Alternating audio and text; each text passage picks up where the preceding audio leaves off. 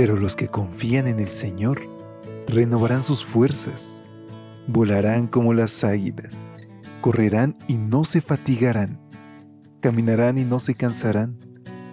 Mantengamos pues firme la esperanza que profesamos, porque fiel es el que hizo la promesa.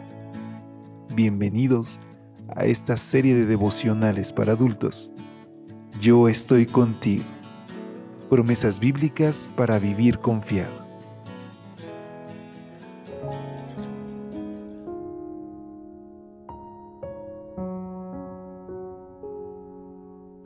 Muy muy buenos días. ¿Cómo te encuentras hoy? Qué gusto saludarte.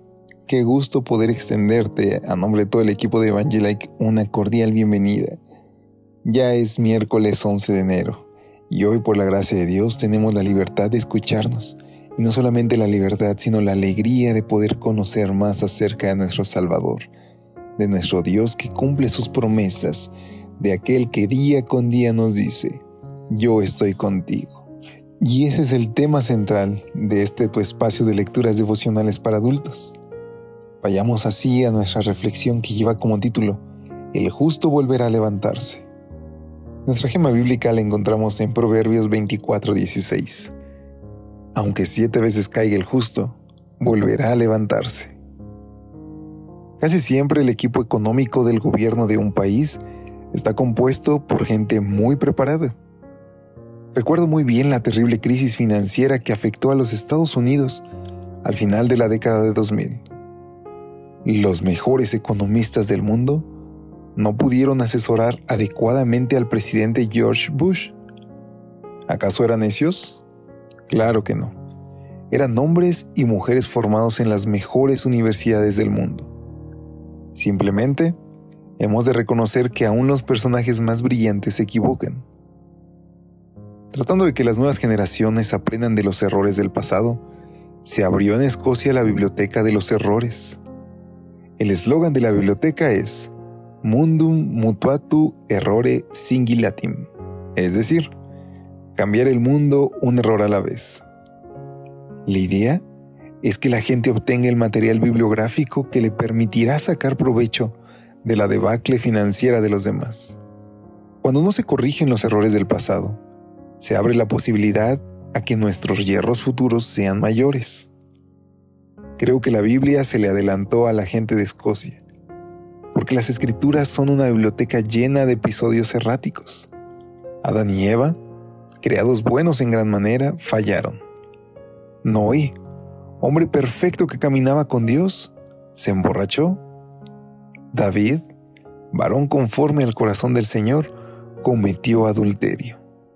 Elías, el que hizo que descendiera fuego del cielo, tuvo miedo y se escondió. Pedro, el que caminó sobre las aguas, negó al Señor. En fin, la lista es interminable. La palabra de Dios no oculta que los hombres y las mujeres de Dios son proclives a equivocarse, a dar pasos en dirección al camino equivocado. Incluso, si alguien se cree que no forma parte de los que se equivocan, le convendría orar como lo hacía David.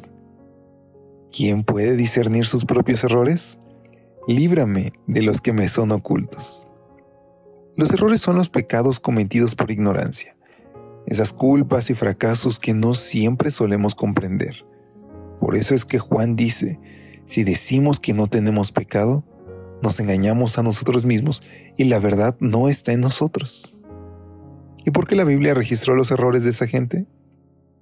para que aprendamos de ellos, para que no caigamos en los mismos deslices y para que siempre tengamos en cuenta que, aunque siete veces caiga el justo, volverá a levantarse.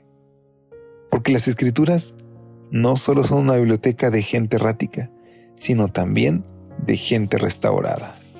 Qué bendita promesa nos deja la reflexión de hoy, queridos amigos, porque tú y yo tenemos oportunidad. No importa si te has equivocado, no importa si incluso has pecado contra Dios. Nuestro Padre cada mañana nos ofrece la oportunidad de arrepentirnos, de ir a Él en oración, con un corazón humillado, reconociendo nuestro error y buscando sinceramente su perdón para no volver a errar en ese pecado. Yo te invito a que hoy busques la presencia de nuestro Señor y que reclames su promesa porque nosotros tenemos un abogado que es fiel, que nos entiende en cada tentación y que hoy nos ofrece la oportunidad de estar con Él. Despidámonos con esta oración. Querido Dios, ayúdame a ser mejor que el día de ayer y hoy ayúdame, Señor, a examinar mi vida conforme a tu Biblia. Por favor, muéstrame si algo debo cambiar. Te lo ruego en Jesús. Amén. Dios te bendiga. Que pases un excelente día. Hasta pronto. Gracias por acompañarnos. Te esperamos mañana. Te recordamos que nos encontramos en redes sociales. Estamos en Facebook, Twitter e Instagram como Ministerio Evangelite. Y también puedes visitar nuestro sitio web www.evangelite.com